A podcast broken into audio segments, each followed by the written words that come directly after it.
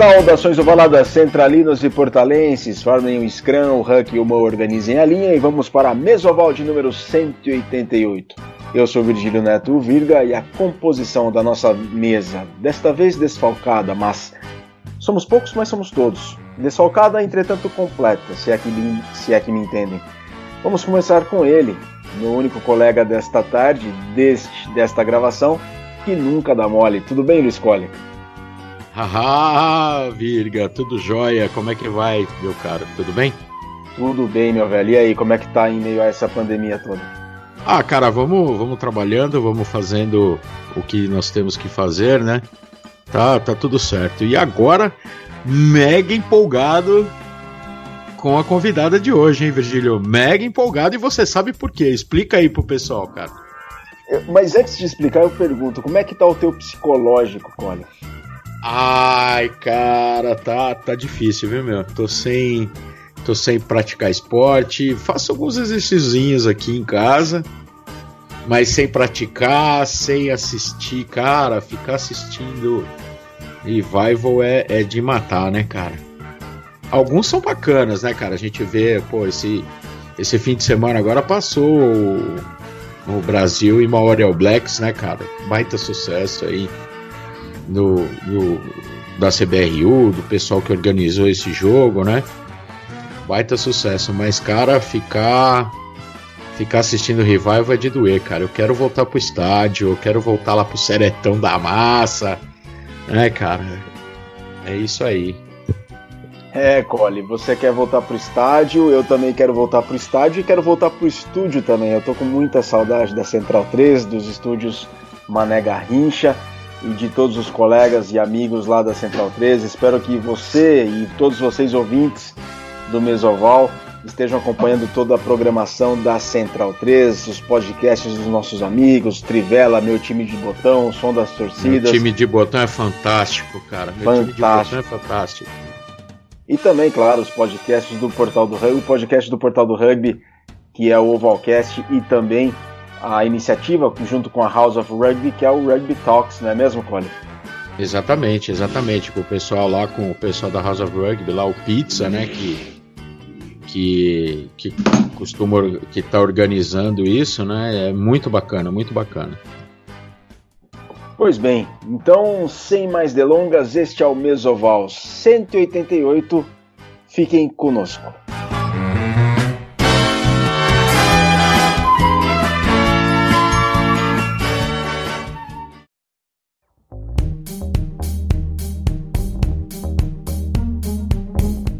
O Mesoval vai apresentar agora a convidada, a protagonista da edição número 188. E é com muita honra e satisfação que trouxemos aqui Gisele Silva, que foi psicóloga das seleções brasileiras de 15 e de Sevens, inclusive trabalhou junto com a campanha da, dos Tupi Sevens para a classificação aos Jogos Pan-Americanos de Guadalajara 2011. Hoje ela atua diretamente no futebol com as categorias de base da Sociedade Esportiva Palmeiras, mas esteve muito envolvida, a alegria do Cole, esteve muito envolvida com o rugby do Brasil por anos.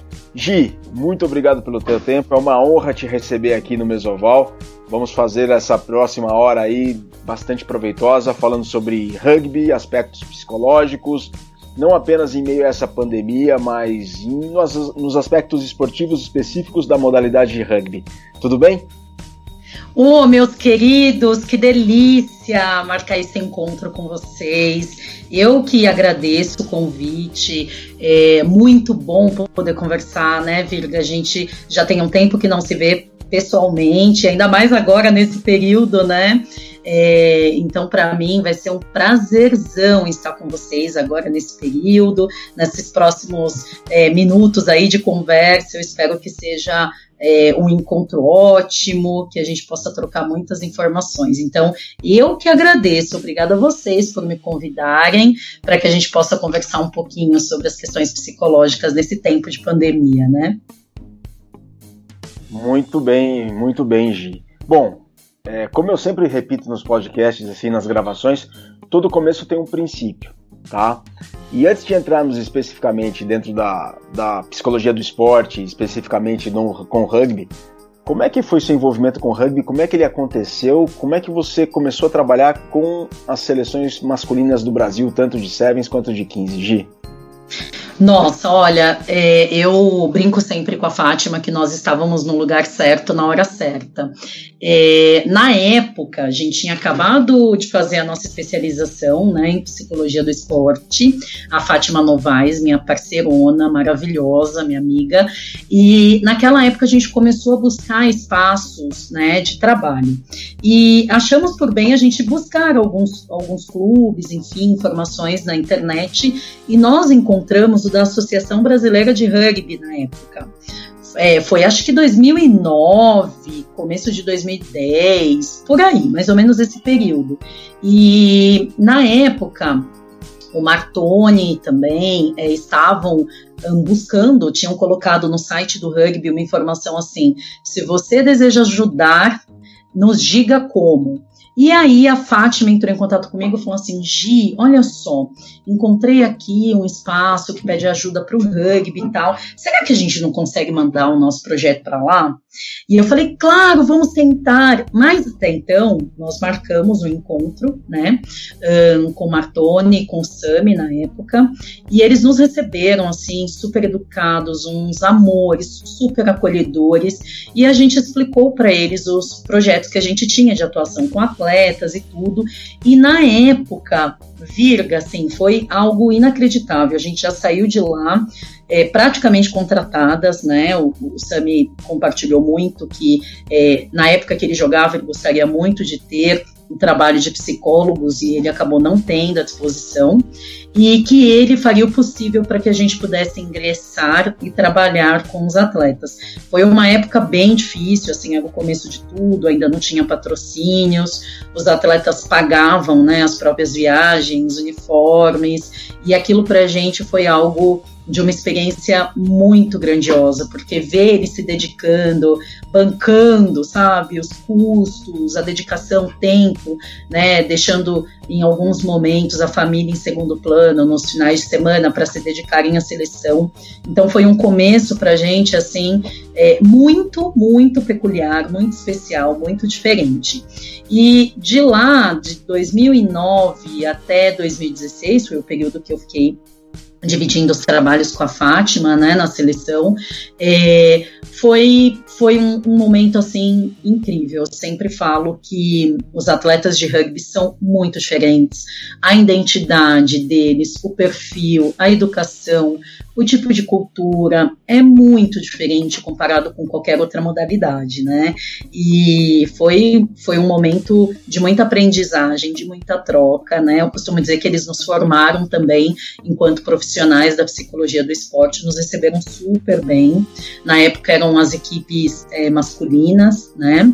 Que nós atuávamos à frente. Já para o final, do, do, nosso trabalho. A Fátima começou a trabalhar com o feminino também durante um período, mas foi incrível, assim, foram, foram, foram anos de muita alegria e eu tenho muita saudade. Você acredita que eu tenho muita saudade deles, do convívio, enfim, muito legal, muito especial para mim essa, esse período de experiência. Eu acredito muito que você sinta saudades, afinal era um convívio muito próximo ali e eles procuravam muito vocês duas, tanto a Gisele quanto a Fátima, porque era o começo de uma vivência, de uma imersão e uma vivência diária dentro do alto rendimento algo que o rugby do Brasil nunca tinha passado por isso antes, né, Gi? Então, eu acredito que essa demanda, essa pressão por resultados que foi aumentando conforme a estrutura da Confederação Brasileira tornou-se mais profissional, aumentou também o volume de trabalho de vocês por conta disso, não, Gi? Nossa, foi muito grande a demanda, né? Então, num primeiro momento, explicar para eles qual era o nosso papel ali. Eles também estavam tentando entender as mudanças que estavam por vir, né? Logo depois, depois, eu acho que um ano, um ano e meio depois, mais ou menos, já começaram os patrocínios é, e as coisas foram mudando, porque a gente teve que trabalhar todo um conceito de esporte amador para um esporte de alto rendimento, né? Então foi, foi uma alteração grandiosa, porque tudo aquilo, tudo aquilo que eles já faziam no dia a dia, mas é, talvez não tinham tantas cobranças, tantos profissionais ali em cima deles, treinando, passando treino, analisando rendimento, monitorando esses rendimentos. Isso ainda, é, pelo que eu percebia, não era tão, tão concreto, né? era algo ainda que eles estavam aprendendo a lidar, foi todo um trabalho direcionado para fazer com que eles se acostumassem em relação à parte psicológica para as cobranças que estavam sendo impostas naquele momento. Então, a gente foi trabalhando várias questões, a questão de imagem profissional, porque para eles ali também era difícil, né? De um dia para a noite, eles passaram a serem é, é, figuras públicas, né? Então, começaram a ter convites para comerciais, é, para virarem garotos propagandas. Então, assim, foi um, um, um, momento muito especial na vida de cada um. E também porque muitos ali trabalhavam, né? Sempre trabalharam, na verdade, sempre tiveram ali uma primeira profissão. E em alguns momentos, em alguns períodos, alguns tiveram que ponderar sobre a possibilidade de abrir mão né, dessa profissão que eles tinham se formado, que eles já trabalhavam há um tempo, para poder se dedicar exclusivamente para a seleção. Então eu me recordo que foi é, é, foram períodos assim de muitas dúvidas, é, muitas análises se vale a pena, se é vantajoso, como é que eu faço, como eu de, uma, de alguma forma tomo essa decisão em família, né? Então a gente incentivava muito eles tomarem essa decisão em família, porque é, envolvia, era um projeto né, familiar. Então, não era um projeto de um atleta só, era uma decisão que impactaria na família. Então, é, isso a gente foi fazendo nos atendimentos individuais e foi algo muito legal. Assim, estar nesse processo de construção, nesse formato de seleção brasileira de rugby, assim, foi muito especial. Luiz Cole, eu sei que você tem uma pergunta aí que você quer fazer para Gisele, porque você desativou o microfone durante a ah. gravação. então, hoje é uma pergunta assim para você é como é que foi participar desse momento da, da, da, da antiga BR, né? E passou a ser CBRU com todas aquelas mudanças é, que, que essa mudança de denominação, com a filiação ao COB, é, as exigências pra, para com os jogadores é, mudaram, né? Então a gente tem a gente tem os jogadores a gente tem os jogadores hoje já o, o hoje depois de 2016 para cá eles já, já começam a receber para estar tá lá na seleção, seja o Bolsa Atleta, seja alguma outra ajuda de custo, eles começam a se tornar é, jogadores profissionais da seleção. Como é que foi essa transição? Você estava lá o tempo todo, né? Você terminou a BR, você pegou o finzinho da BR e o começo da CBRU. Como é que era intermediar essas mudanças de necessidades da BR para a CBRU junto aos jogadores? Olha, Coli, foi bem, é, como eu falei para vocês, foi um, foi um desafio, né? Porque a maior parte dos atletas ainda de alguma forma tinham outras, outros compromissos profissionais, e eu me uhum. recordo que existia ali um uma dificuldade de tomar essas decisões, né? Como se organizar diante dos novos, dos novos desafios que estavam surgindo, das novas cobranças, do monitoramento. Mas isso foi acontecendo ao longo do tempo. Então eu me recordo que primeiro eles se viam em menos períodos, eu acho que a cada uma vez por mês ou um período antes de viajarem. Com essa mudança, os encontros passaram a ser quinzenais, então já teve uma mudança significativa, né? uhum. Eu me recordo que eles começaram a ficar super felizes porque já não pagavam mais o almoço e o jantar. Então, alguns uhum. já estavam começando a comemorar os pequenos ganhos dessa mudança. E eu me lembro, assim, em relação à questão de rendimento, para eles também foi algo é, novo, porque cada um fazia os seus próprios treinos. Então, eu me recordo que tinham atletas que, em virtude de toda a vida, corrida, profissional, eles não conseguiam colocar os treinos numa intensidade que era solicitado, né, para aquela atualidade, para aquele momento.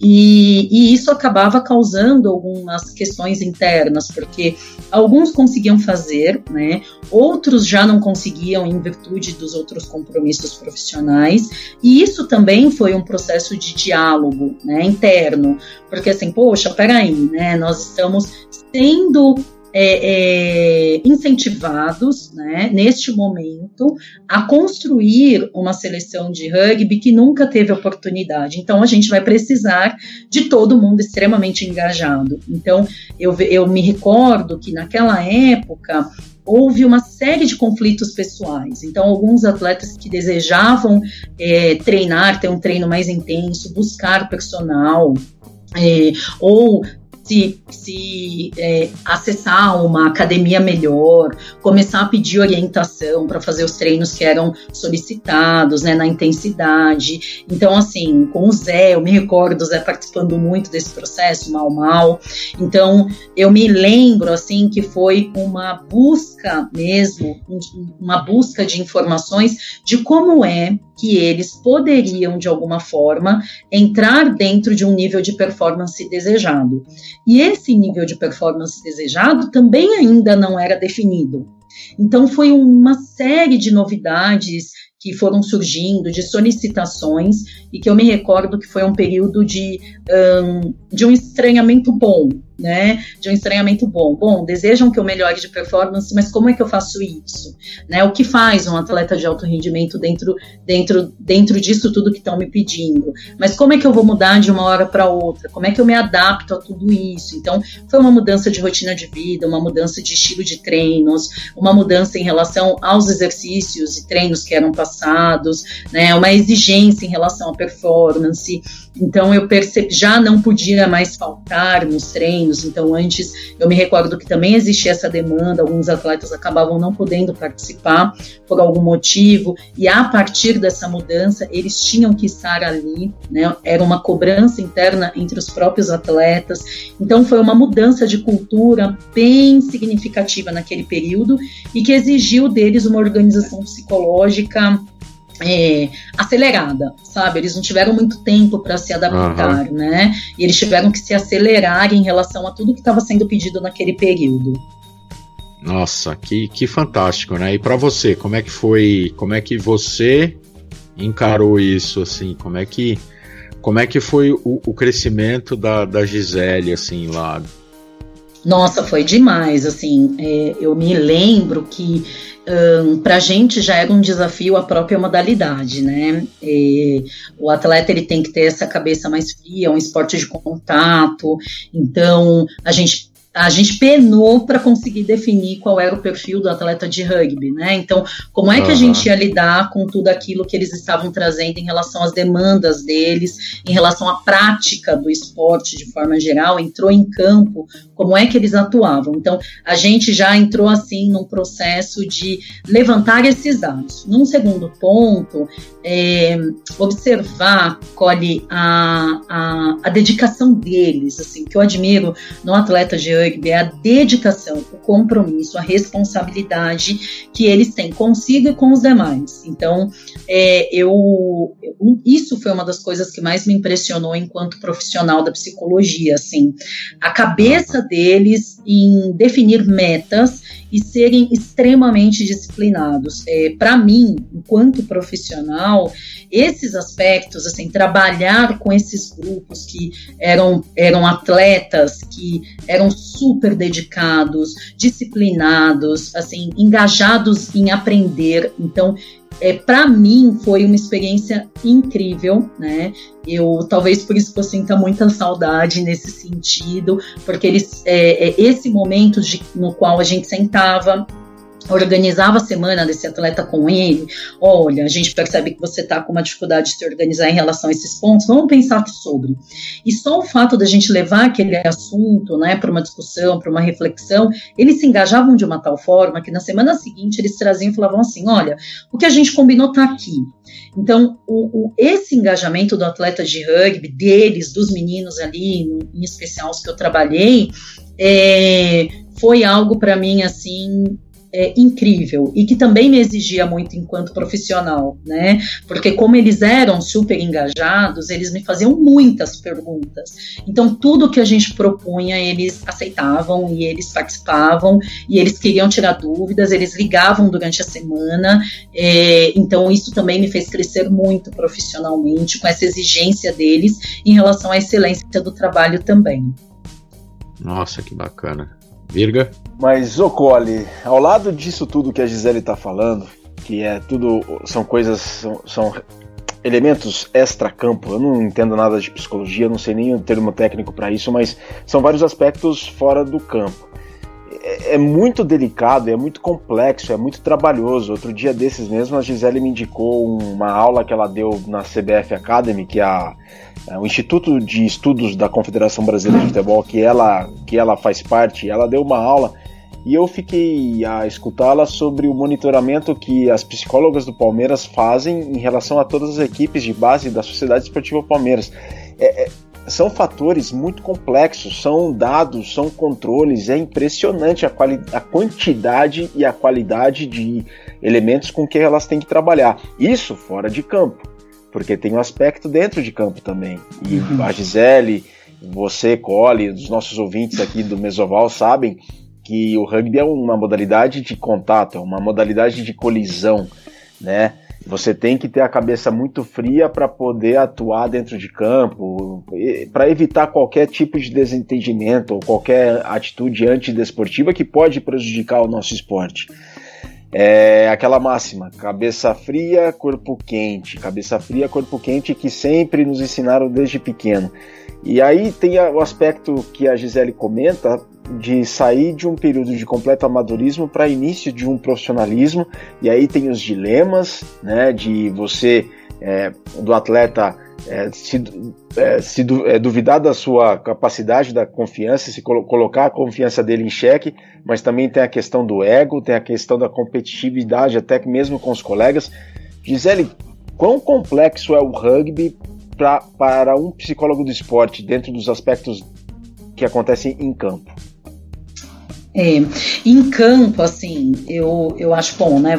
Vocês já falaram das, de alguns aspectos externos que a gente vai trabalhar, também trouxe aqui na minha fala, mas dentro do, do campo, assim, quando a gente fala do esporte de alto rendimento em si, existem alguns fatores que é, acabam sendo comum, né, entre as modalidades de alto rendimento do rugby, além do nível de concentração, é, da sincronia. Eu acho que isso é um ponto extremamente importante, falando em, em relação ao rugby, sincronização. Então, os atletas eles têm que estar em estado de flow o tempo todo, que é aquela concentração plena, né? A capacidade deles conseguirem se comunicar de forma clara, de forma limpa, de forma é, é, sincrônica ali durante o jogo que é quase uma dança, né? Então, conforme um vai caminhando ali com a bola, vai passando para o outro e tudo tem que estar em perfeita harmonia. Então, eu acredito que isso é um dos pontos super importantes da gente trabalhar, né? Tem um, eu vejo que os atletas eles têm essa, a, essa percepção, né? Mas a hora que eles entendem que isso acaba sendo prioridade, né? Não adianta eu estar num ritmo diferente do meu companheiro, que se eu tiver nessa diferença, centésimos de segundos ali diferente, eu já perco o time da bola, eu já perco o tempo de jogo, as jogadas, eu não consigo fazer essa leitura. Então eu vejo que o rugby é um jogo de muita inteligência, de muita tomada de decisão, assim, precisa. Então todo mundo tem que estar tá alinhado exatamente no tipo de jogada, né, que vai fazer. E tem que ter ali o, todos os atletas, uma, uma, outra coisa, um outro ponto que eu percebo que é bem significativo para o rugby, é o nível de confiança que eles têm entre, uh, não só com eles, né, então uma autoconfiança, mas também uma confiança elevada nos próprios companheiros. Tá? Então, ele tem que acreditar que aquele companheiro vai estar na cobertura e que ele pode seguir. A comunicação tem que fluir, então, é, é, ele também tem que ser orientado ali em alguns momentos que ele não vai conseguir visualizar todo o jogo, toda a parte do campo. Essa sincronização perfeita, né? o nível de concentração extremamente apurado, é, para que ele consiga saber o momento que ele vai lançar a bola, em que direção, né? em qual local essa bola tem que estar para o companheiro conseguir pegar. Então, é, são todos todos os aspectos que devem tá, estar totalmente alinhados quando eles entram para dentro do, do campo. E um ponto importante, né? é a grande questão da gente falar como seleção brasileira, porque é, os encontros naquela época eles passaram a ser quinzenal, né? Eu acho que eu não sei nem se eu terminei de falar sobre isso. Primeiro era mensal, depois passou a ser quinzenal, em alguns períodos semanais. Então, é, conforme esses encontros eles iam aumentando, nós fomos percebendo essa sincronização acontecendo de uma forma mais automatizada né? Então, é, e, que, e que começou a trazer melhores resultados, né? Porque como é que eu consigo saber o teu tempo de jogo se a gente se vê a cada 30 dias, 40 dias, 60 dias? Fica difícil de eu memorizar o seu estilo de jogo, né? O momento em que você dispara essa bola, enfim, é, lança a bola e tudo mais. Então, é, eu, eu particularmente enquanto profissional, né, psicóloga, percebo que esses são os pontos mais significativos em relação ao rugby dentro do campo, né? Essa questão, você falou, né, dessa questão, é para tornar essa questão do sincronismo que você mencionou, tornar um ato condicionado, né? O sincronismo mais a confiança do teu companheiro estar tá naquela posição, é você acreditar tanto que isso acontece, que você vai fazer e vai colocar a bola naquele lugar porque você sabe que o companheiro vai estar tá lá. Então é aquela coisa do, do treino, da confiança e da prática, né? É você tornar Sim. tudo isso, é você tornar tudo isso o que algumas pessoas chamam de reflexo, né, no, no jogo, não é um reflexo, é um ato condicionado. É de você de tanto praticar, de você tanto repetir e de você acreditar que o seu companheiro vai estar tá lá, você vai mandar a bola para lá e você vai ter confiança em fazer isso, né? É, isso. Uma outra, uma outra, Diga, diga lá. Gente. Ah, na verdade eu só ia na, com, é, é, falando, estava pensando alto aqui, né? E que eu é. fui percebendo que houve uma melhora em relação a esses aspectos, que eram a, a questão dessa autoconfiança estar sendo elevada ao longo desse período todo, sabe? Então, aos poucos foram um, vindo novos treinadores, o Frubby, né, da Nova Zelândia, uhum. foi incrível, assim, para a gente, foi um grande presente naquela época para os atletas, porque ele passava essa essa importância dos atletas se perceberem e confiarem em si, né? Então ele endossava, ele reforçava esse essa percepção positiva da evolução, ele dava vários feedbacks para os atletas, indicando essas evoluções, e eu acho que contribuiu muito, tanto para esse aumento dessa autoconfiança, quanto para a redução dessa ansiedade e medo, porque ansiedade e medo andam juntos, né? Eu tenho ansiedade com alguma situação porque eu tenho medo de perder o controle, eu tenho medo que aquilo saia do meu controle. Então, à medida que eu aumento meu nível de autoconfiança, eu reduzo também índices psicológicos relativos a medo e ansiedade, né? Então, eu acredito que esses foram os pontos assim que para a gente foi ficando muito claro ao longo do nosso trabalho com o passar dos anos. É, vou, vou inteirar mais uma pergunta. É, você, nesse seu trabalho, agora eu vou gerar um pouquinho de, de polêmica. Nesse seu trabalho junto a jogadores, você chegou a fazer algumas recomendações é, para os jogadores? Por exemplo, é, você nunca pensou em jogar numa outra posição que talvez você atuasse melhor? Chegou a convencer algum jogador, ou então, melhor, não convencer é, você chegou a indicar o caminho para algum jogador, algum jogador a mudar de posição? Não. Jamais a gente faria isso, assim, mas não. Não, não, jamais, mas assim, assim né? não, não, digo, não digo você. É, é, eu acho que eu, eu, me expressei mal na pergunta. Trabalhar essa questão. Trabalhar é, essa trabalhar questão. a questão. Trabalhar essa questão Ótimo. e o jogador chegar, chegar à conclusão que, não, peraí, eu não. Eu não vou me dar bem como abertura, eu vou jogar de ponta, entendeu? Alguma uhum, coisa desse uhum. tipo. Não, com certeza. Isso sim, isso sim, colhe assim. Ah, legal. É, a gente, na época, como era tudo muito novo, né? Então os atletas estavam sendo testados em algumas posições. Eu me recordo que tinham muitas mudanças, sugestões ah, de mudança. Bacana. E aí, quando a gente fala de mudança, aumenta a ansiedade, né? Aumenta aquela sensação de uh, apreensão, de assim, poxa, de cobrança, autocobrança principalmente, porque é, os próprios treinadores, sabendo da mudança de posição, já esperavam um período maior de adaptação. Seria natural, né? Eu não Sim. jogo nessa posição, de repente eu fui um, colocado nessa posição para um teste e agora, de alguma maneira, é, desejam que eu tenha uma performance melhor. Os treinadores tinham essa, essa percepção de que a gente levaria um período, mas o próprio atleta, com medo de sair dessa zona de conforto, já tinha um domínio diante daquela posição, jogava naquela posição nos seus clubes de origem, é, ficavam bem desconfortável para fazer essa mudança.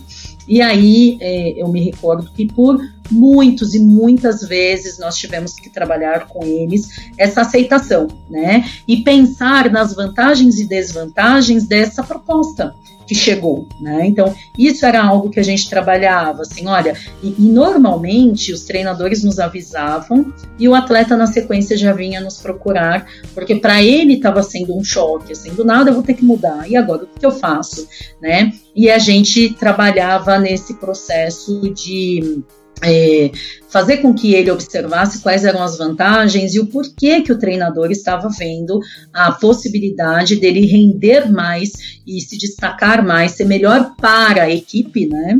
De uma forma geral, seria melhor para a equipe que ele ocupasse uma outra posição. Então, a gente trabalhou com muitos de, de, é, desses dilemas, né? Na época, me recordo bem, é, bem no começo. Já para assim, 2014, eu já me recordo que isso já reduziu significativamente. Assim, a gente já não tinha essas mudanças é, como, como rotina, né? E quando existia, os atletas estavam mais tranquilos para fazer essa, essa adaptação sem tanto sofrimento, sabe? E mais confiante também. Acho que tinha mais um domínio, estava ali mais vezes na semana, então conseguia tirar mais, mais as dúvidas, se preparar melhor. Então, isso, isso aconteceu sim, a gente atuou bastante em cima desses temas. Senhoras e senhores, este é o Mesoval número 188 com Gisele Silva, que, foi, que é psicóloga do esporte e foi psicóloga das seleções de rugby do Brasil, as masculinas de 15, de Sevens, também seleção juvenil, deste Mesoval 188, conversando com Gisele Silva, psicóloga do esporte. Contribuam com a mídia independente da Central 3, é só vocês acessarem apoia.se barra central 3 apoia apoia.se barra central 3 façam a sua doação regular e colaborem com a mídia independente. Muito obrigado por estarem conosco. Este é o Mesoval 188. Fiquem conosco.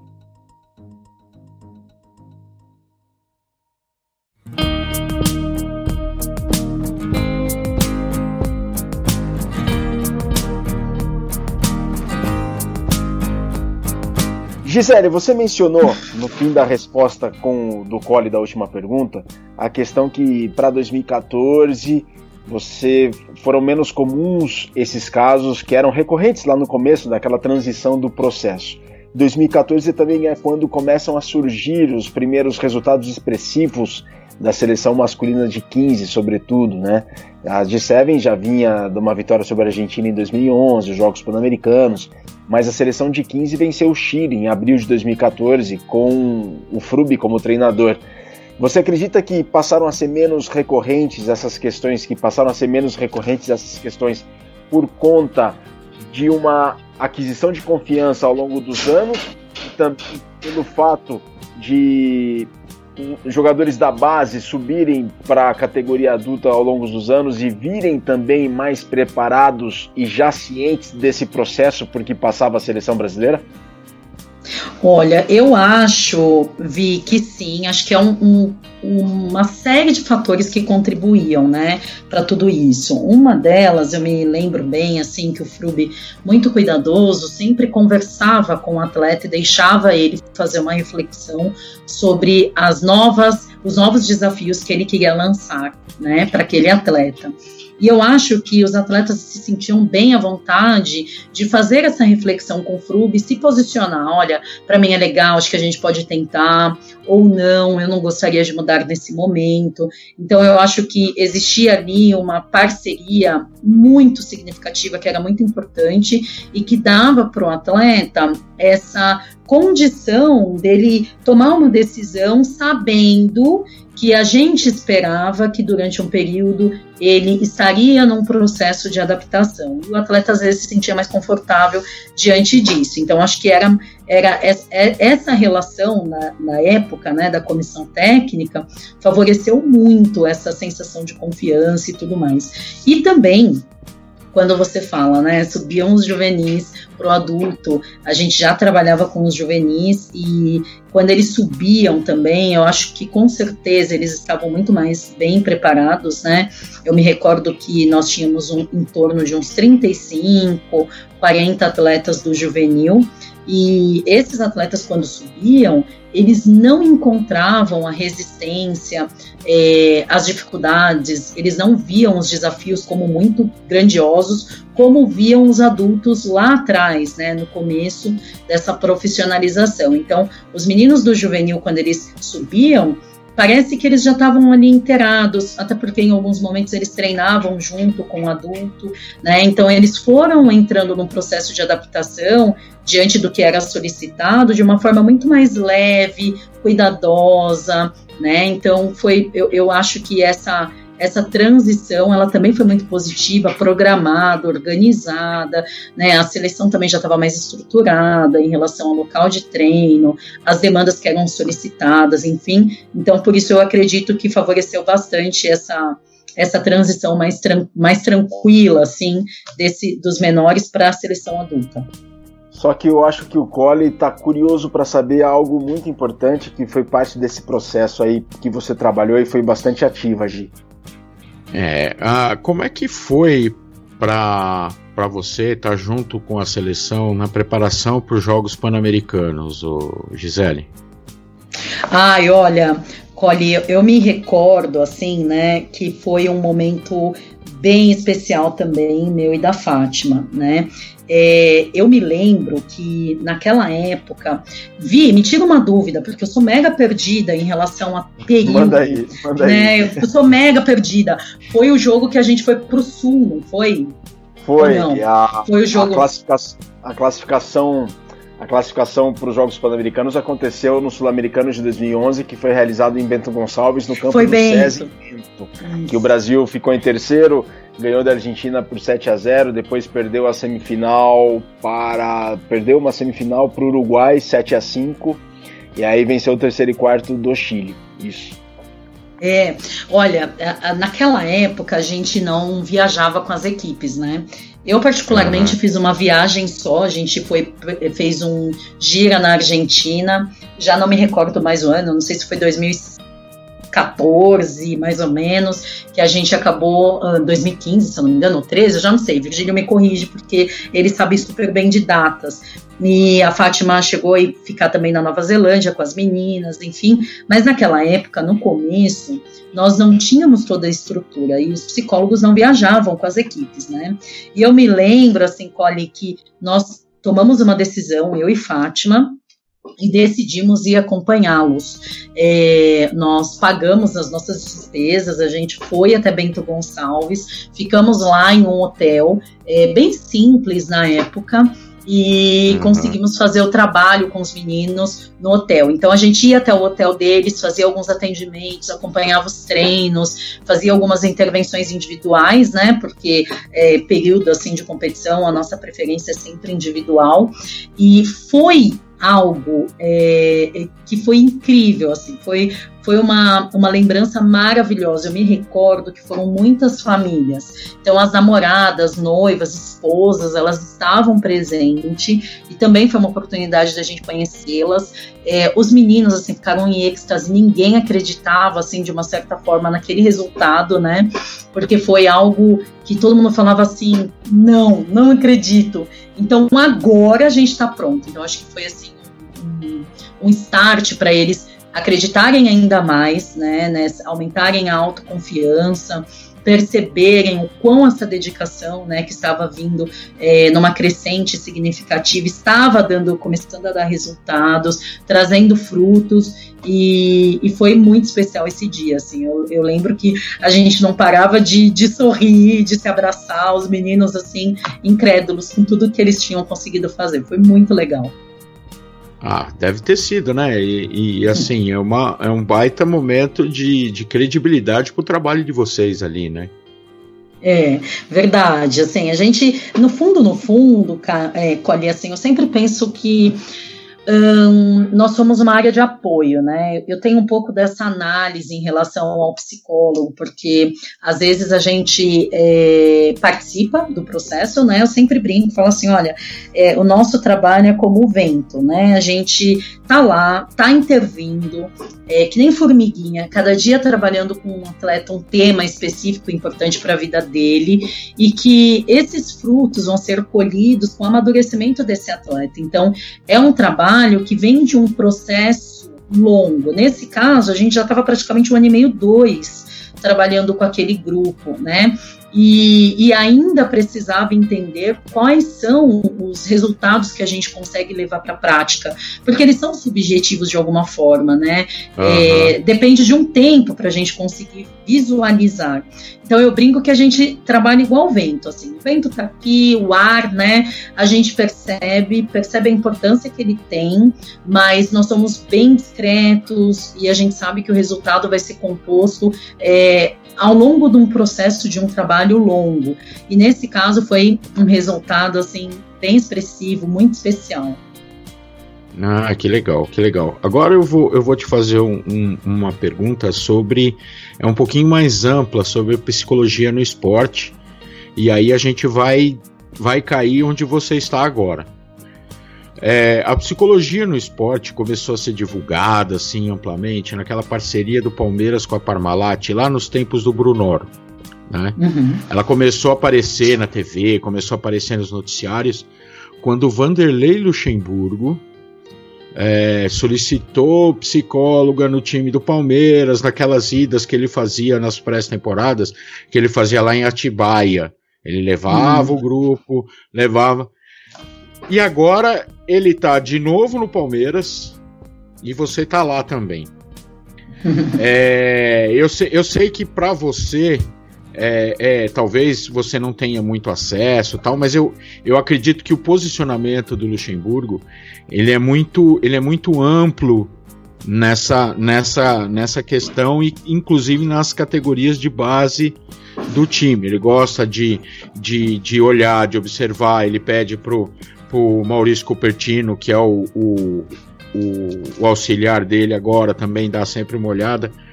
É, você sente essa, essa influência dele nessas questões assim por lá ou, ou é ou é vamos dizer assim ou é uma lenda? Como é que é? Como é que é isso lá?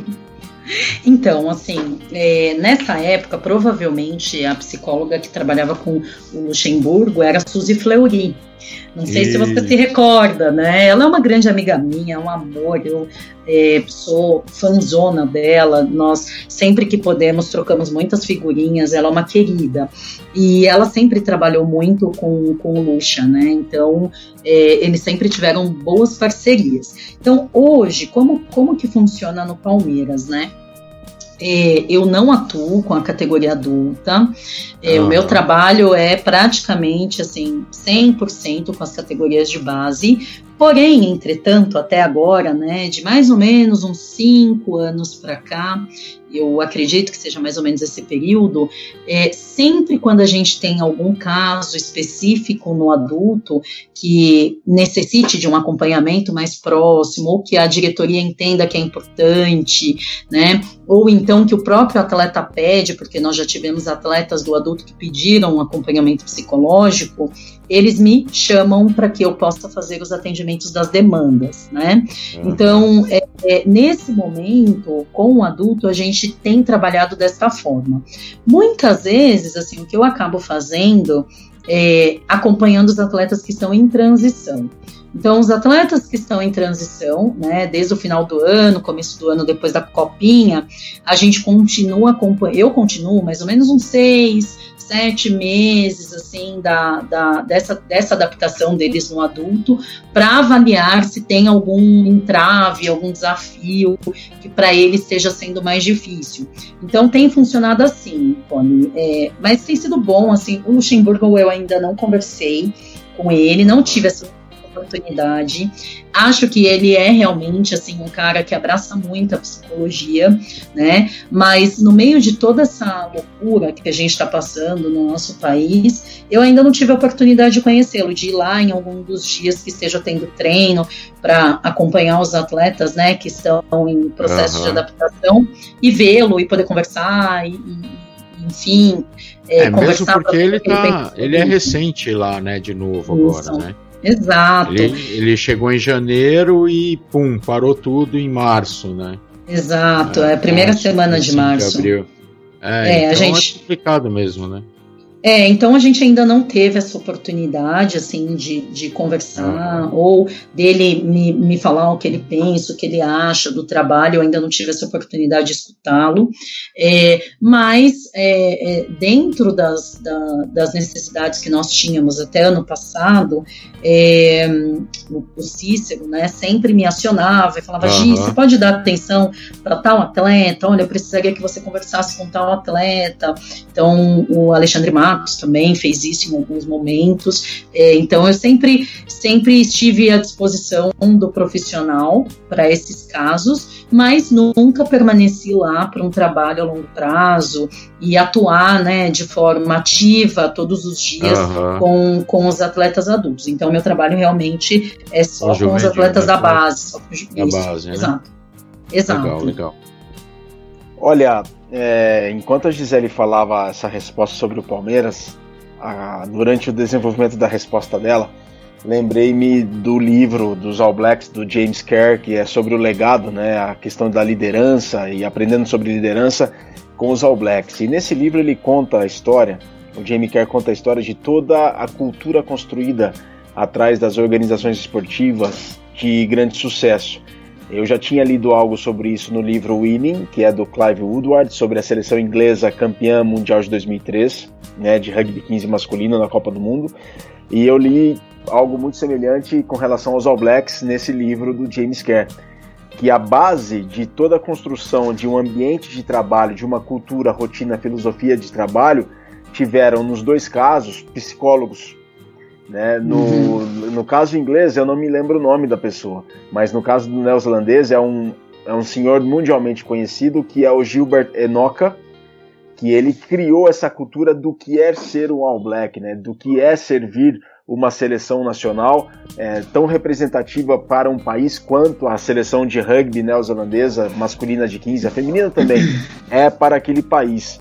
E Gisele, eu me lembro que quando o FRUB, quando vieram os neozelandeses para o Brasil, é, lá para 2012, eles perceberam que não havia ainda essa cultura de seleção brasileira, de pertencer a uma seleção brasileira. Tinha, claro, orgulho, a questão da, da da honra, né, de você ser convocado para uma seleção nacional, mas uma cultura não havia sido construída ainda. E foi logo de cara o que o Frube, o que o Razor, o que o Tab se identificaram lá em 2012. E você ajudou a participar desse processo de construção de uma cultura de pertencimento a um grupo que representa um país. E como que é construir essa cultura, Gisele? É muito complicado, não? Porque é uma história que passou por muitas coisas. E tudo bem, as pessoas hoje reconhecem bastante o trabalho do Dr. Ambrósio, que ele realmente fez muito pelo rugby do Brasil, de fato.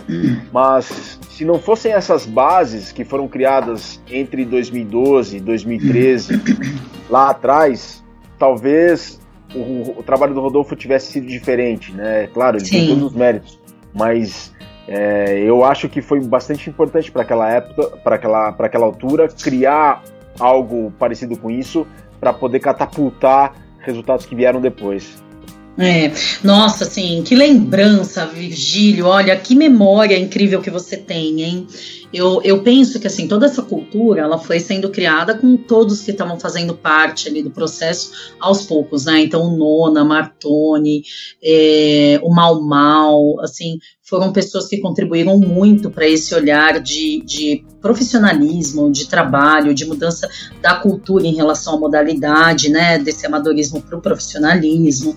Então, eu acho que ali a gente já começou a, a, estruturar alguns, algumas, alguns pilares que fariam total diferença em relação à cultura, né?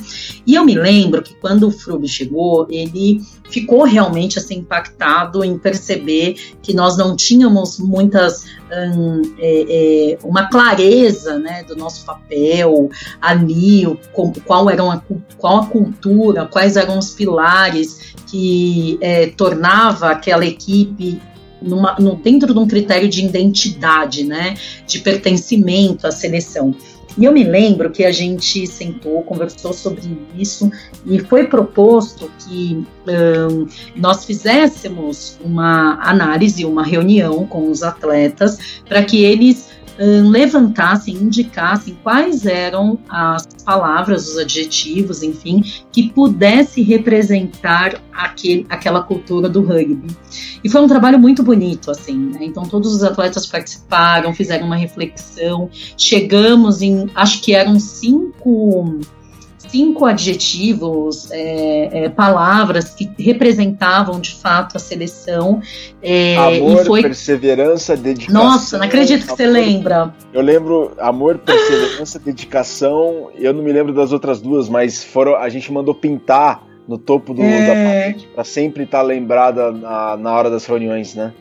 Nossa, que demais, assim, gente, você lembra, assim, de coisas que eu falo, nossa, olha, que, que, que, que memória ótima, né? Então eu me recordo que foi muito, que nós fizemos Virgílio é uma enciclopédia, pô. Gente, demais, Cole, como é que pode? Como é que pode, né, guardar tanta informação? E, e, eu me recordo que a gente fez todo esse trabalho liderado pelo Frub naquela época. Eu acho, eu sempre, gente, eu falo muito isso, assim, ele é um cara que eu vou guardar para sempre em relação à aprendizagem com ele, porque ele estimulava a gente a entrar em contato com as nossas raízes, com os motivos que nos faziam estar ali, né? Então ele levava os atletas o tempo todo para essa reflexão, assim, quem é você? Qual é o seu papel aqui? O que você quer deixar aqui de legado? Né? O que você pode contribuir? O que melhor você pode dar aqui para a equipe?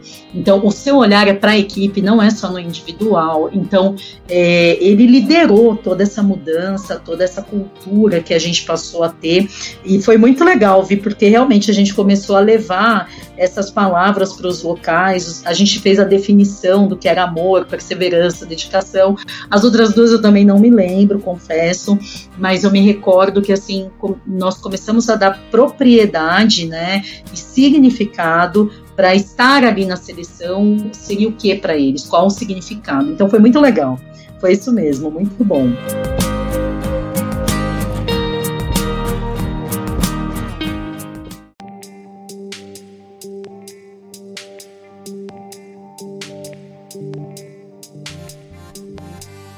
Gisele, a gente está entrando na reta final do Mesoval. Só antes de passarmos a, a, a, uma pergunta que calha com o momento em que estamos passando, o Gilbert Denoca, ele psicólogo do esporte, ele é o skills coach, da, é o mental coach da, das, dos All Blacks.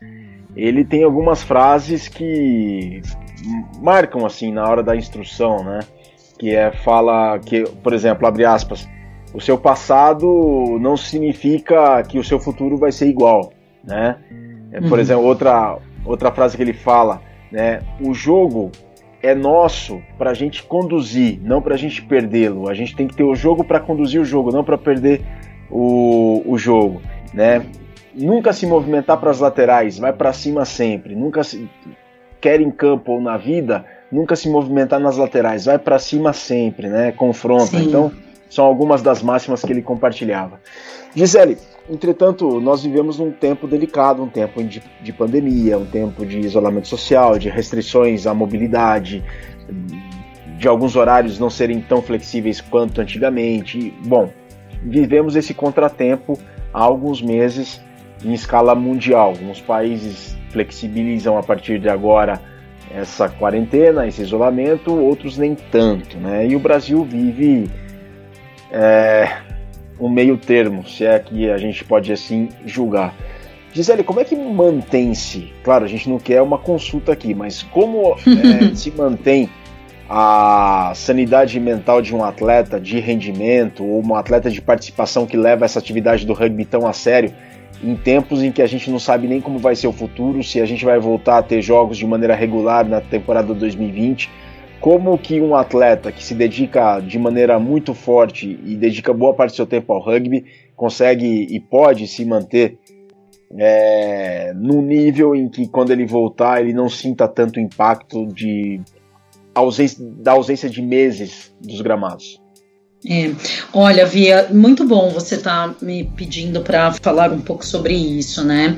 É, um dos, dos aspectos que a gente tem que pensar é que nós estamos falando antes de um atleta, né, profissional, que tem por trás uma pessoa, né, e que nesse momento todo mundo está passando por um processo de adaptação, de um sofrimento significativo.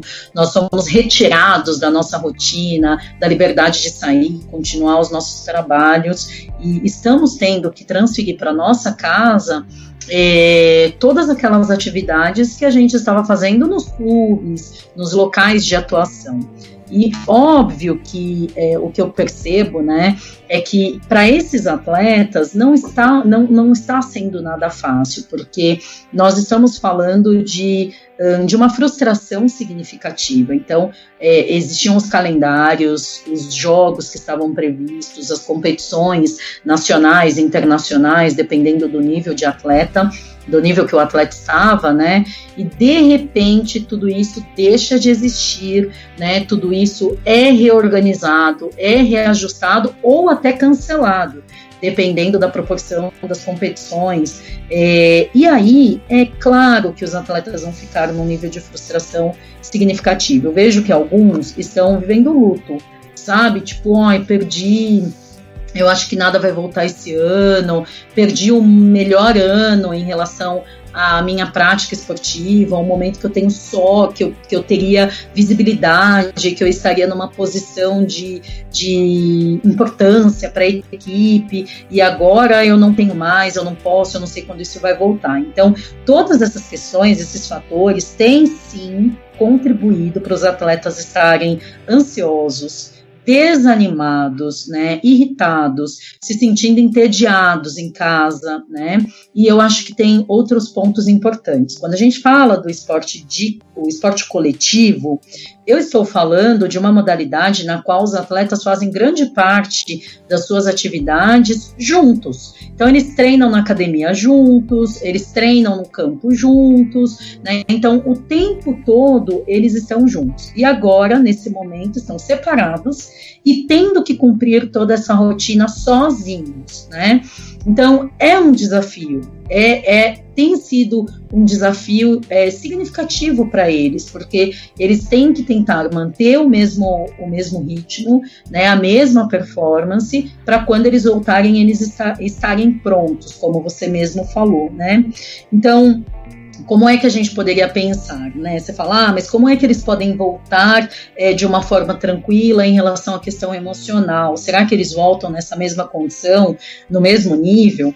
Bom, Primeiro, eu penso, né, de forma bem é, rasa, mas eu imagino que voltar no mesmo nível é um tanto complicado, porque a intensidade dos treinos, a orientação de correção, né, de, de, de, dessa parte corporal, biomecânica, ela é feita a partir da quantidade de treinos que a gente tem. Então, quanto mais treino, o Cody falou isso lá no começo, melhor eu vou ficando em relação à minha performance. Isso não está acontecendo agora da forma como eles esperavam e da forma como deveria ser, digamos assim.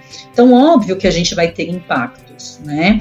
E talvez isso seja algo para que os próprios atletas aceitem essa situação, né? Não aceitar e falar assim, ah, então já que eu não volto nessa condição, então eu vou abrir mão. Não, não é isso. É entender que a gente está treinando num ritmo menor e que algumas questões técnicas não estão conseguindo serem feitas nesse momento em virtude do distanciamento social, em virtude de terem é, técnicos especializados olhando para os nossos movimentos biomecânicos e ver o que está certo, o que, que tem que se ajustar.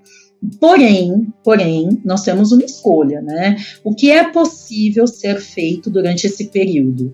Né? O que depende de mim?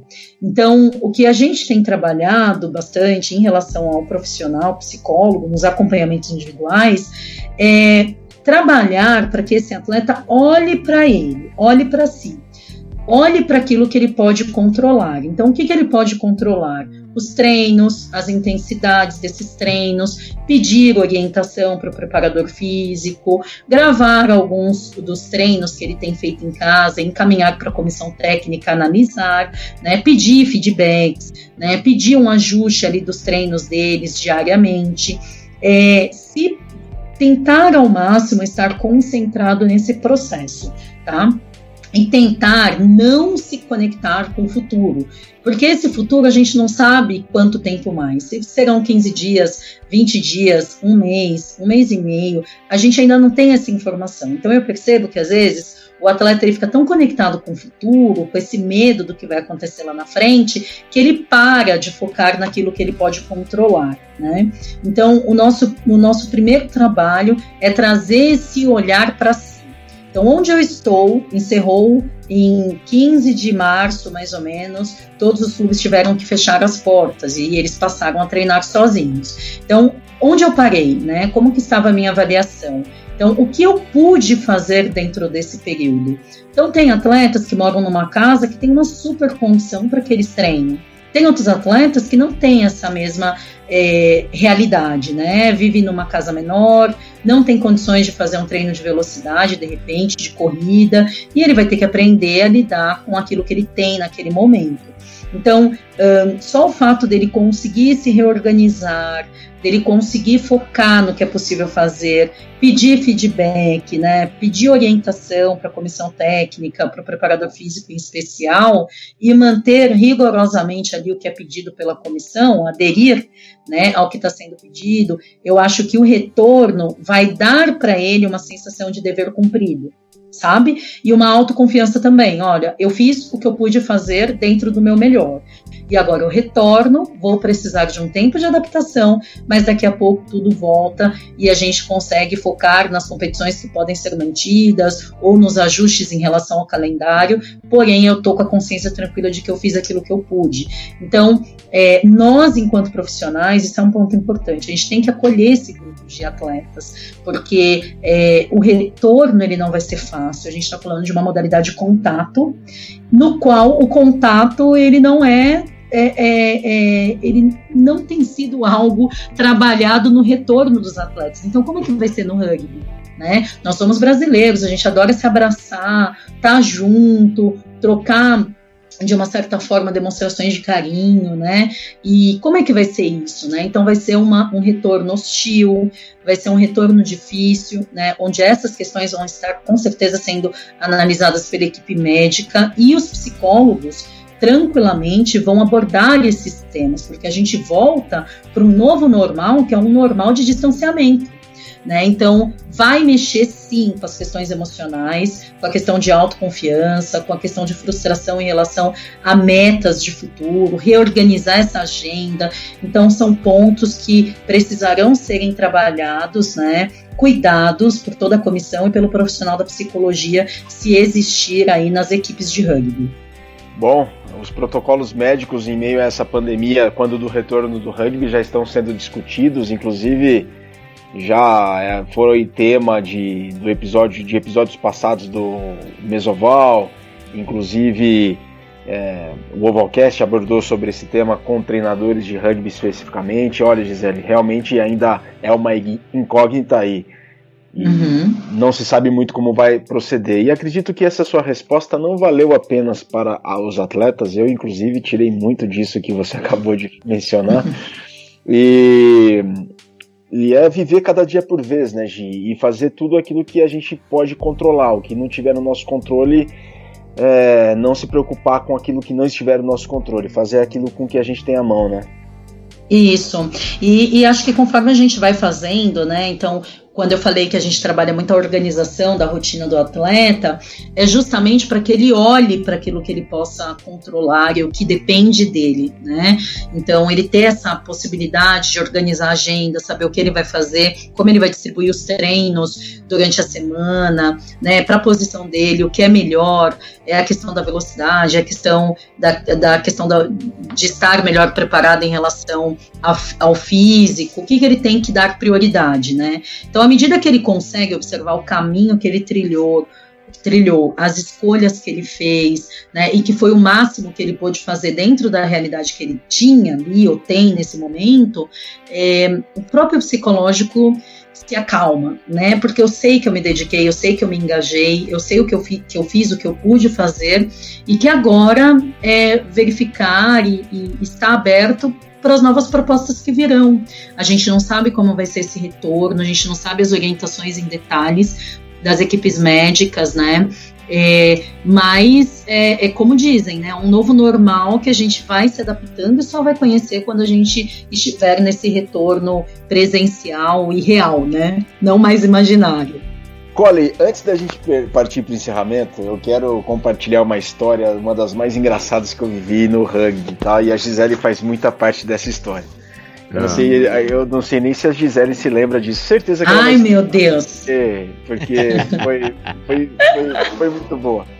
Bom, é, eu fui manager da seleção juvenil que disputou o Sul-Americano B na Venezuela em 2012, em setembro de 2012 e eu tive que conviver com vários, com claro, com a seleção juvenil.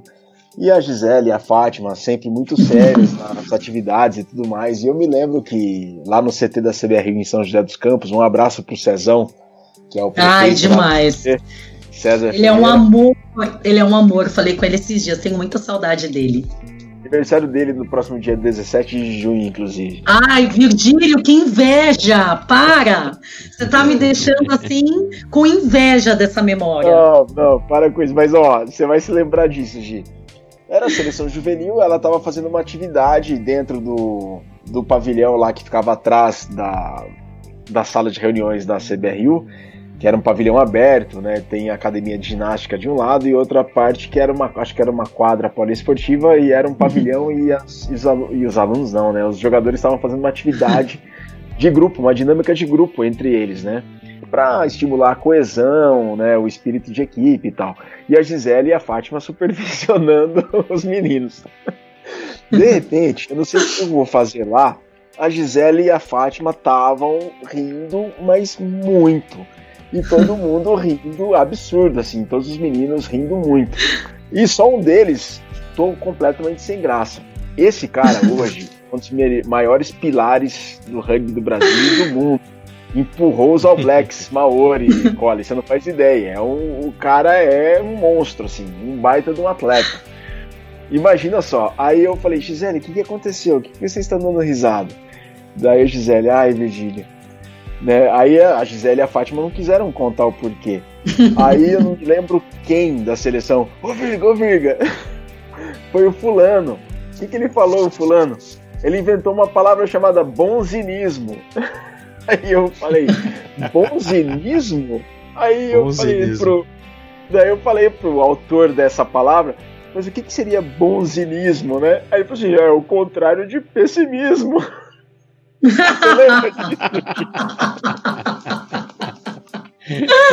olha, eu lembro assim, olha, gente, a gente dava tanta risada. Eram, eles, eles traziam cada ideia que eu falava assim, gente, mas de onde vocês tiraram essas ideias? Uma criatividade que era impressionante, mas foi ótimo, foi muito legal mesmo. Isso é digno de pilar primeira linha, né? Ah, é óbvio, é óbvio. É claro, com certeza. Ai, Jesus. Ai, cada lembrança boa, né? E eu morro de saudade deles, assim. Eu não me, eu não sei, só para concluir, assim, você fala de uma, de uma fase legal que a gente possa ter vivido. Você compartilhou essa, essa lembrança. Eu me lembro que no Giro, no Gira da Argentina, você lembra já o período, Vi? Você que é bom de, de memória. É, vocês 2015? Vocês, fizeram Não, 2013. 2013. 2013. É, 2013. Abril, março, abril de 2013. Nossa que memória boa. 2013. E eles fizeram, eu não sei se você se recorda de um vídeo contando a história do, do, do Gira da Argentina. O, o Leco teve uma concussão, perdeu a memória, e os meninos cantaram, fizeram uma música contando como é que tinha sido aquele gira. E eu me lembro sempre dela, todo ano o Facebook me recorda, e eu republico toda vez, porque eu morro de dar risada. É muito sensacional a, a, a capacidade deles de criarem e, e contarem como tinham sido aqueles 15, 20 dias que a gente ficou na Argentina. Foi muito bacana. Essa, essa é uma memória memória que eu tenho, além do, daquela, da, do jogo que a gente ganhou da Argentina lá em 2011, essa memória de 2013, ela não me sai da cabeça. Foi uma viagem super especial, muito legal, muito bacana mesmo.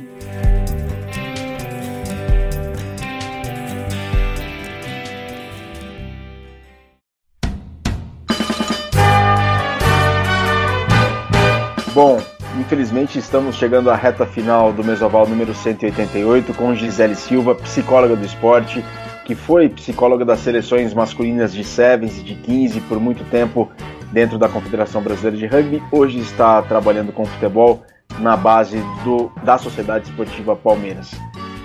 Cole, as considerações finais. Agradeço a, a calorosa, a divertida presença da Gisele Gi, é, você você consegue deixar uma entrevista assim no assunto que a gente ah como é que a gente vai fazer como é que a gente vai falar como é que a gente vai conversar com ela? Você deixou a conversa ser um baita de um bate-papo agradável. Ai, que é, é você deixou ser muito agradável. Eu tenho certeza que o nosso ouvinte adorou o programa adorou o episódio de hoje. E volte mais vezes, né? E me espera lá no, no, Allianz Parque. Logo, logo venha vê, tá? tomar tá? um café comigo. Venha tomar um café ah, comigo. com certeza. Com Vai certeza. ser um super prazer te receber, né? Com eu, eu e o Virgílio, a gente já está marcando o nosso café já tem um tempo e esse café não sai. E agora na pandemia ah. a gente tinha marcado alguns dias antes e acabou que não deu para acontecer aqui em São Paulo. Ah, vamos, Mas vamos, vamos tomar no, no, no, no Allianz Parque, depois vamos. a gente vai lá pro Seretão vamos. da Massa lá tomar café lá perto. Ah, delícia, também. ótimo. Vai ser um prazerzão, Bom, assim, eu, prazer eu que agradeço. Meu, um eu que agradeço, assim, quero aproveitar e, e dar parabéns para vocês pelo programa. Eu assisti o programa do Bruxinho, que passou, acho que alguns dias atrás. É, até conversei com ele depois, falei, mas que saudade que eu tô de você, que bom ouvir todas as mudanças que teve na sua vida, né, a decisão de seguir a profissão. É, então eu vejo que é muito, muito, muito importante vocês darem vozes né, às pessoas que participaram do rugby ou participam, podem contribuir com algumas histórias, reflexões.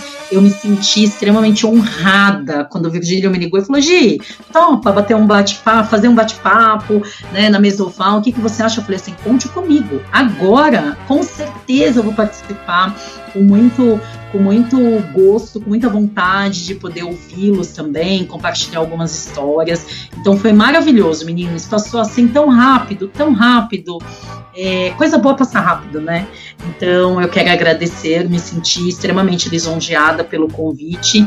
Estou sempre aqui contem comigo e eu espero que quem nos ouviu, né, no dia de hoje possa ter tirado assim uma série de, de informações boas. Os atletas que ouviram que estão treinando em casa, tentem focar nisso que eu falei, foquem no presente, no dia de hoje, na organização da sua rotina, para que a cabeça esteja ocupada. Então, quando a cabeça está ocupada, o coração está sereno, né? Se a cabeça estiver desocupada, o coração está cheio de emoções, ansiedade, irritação, preocupação, nervoso. Então vamos ocupar essa cabeça aí, tá focada em determinadas atividades, tarefas que sejam importantes para a evolução de vocês, para que o coração esteja vazio e tranquilo, certo?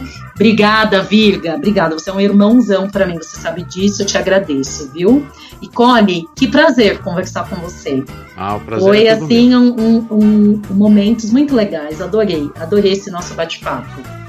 Nós que adoramos, Gisele. O prazer é todo nosso, a satisfação é toda nossa e também dos nossos ouvintes. Uma honra, uma alegria imensa não somos capazes de colocar em palavras o quanto você contribuiu para o programa aqui, o quanto você contribuiu para o Mesoval, as questões que você abordou, levantou e as reflexões que você fez, certamente devem ter gerado inquietações no público que ouviu e vão servir de alento para a gente continuar trabalhando dia após dia. Quando houver e acontecer o retorno, a gente voltar mais inteiros do que nunca. Gisele, uma alegria imensa poder partilhar esse espaço contigo. Todo sucesso, todo êxito na sua carreira. Muito obrigado pelo exemplo que você é, viu? Ah, obrigada, obrigada. Foi toda uma carreira construída junto com a Fátima, assim, né? Minha parceira, minha amiga, se tornou minha irmã, assim, durante esse percurso. E tudo que eu compartilhei aqui hoje, com certeza, sempre teve muito dela. A gente conseguiu construir todo esse caminho na CBRU juntas. Então, eu, eu divido e mando um beijo enorme para ela. Já tô com muita saudade. Obrigada mais uma vez, viu? Valeu, pessoal. Valeu, Gi, valeu, Cole. Obrigado a todos que estiveram na audiência do Mesoval número 188 com Gisele Silva, psicóloga do esporte, que atuou por muitos anos na Confederação Brasileira de Rugby. Estamos gravando esse episódio num 2 de junho, numa faixa nobre vespertina de toda terça-feira, respeitando o horário do Mesoval. 2 de junho, data da fundação do Charrua Rugby Clube, decano do rugby gaúcho, o primeiro clube do Rio Grande do Sul. 2 de junho de 2001, a fundação do Charrua. Portanto, os parabéns aos charruas, aos índios, aos guerreiros, à tribo lá de Porto Alegre. Vida longa, 19 anos de vida, não tá morto quem peleia. A gente volta numa próxima oportunidade. Saudações valadas e um grande abraço.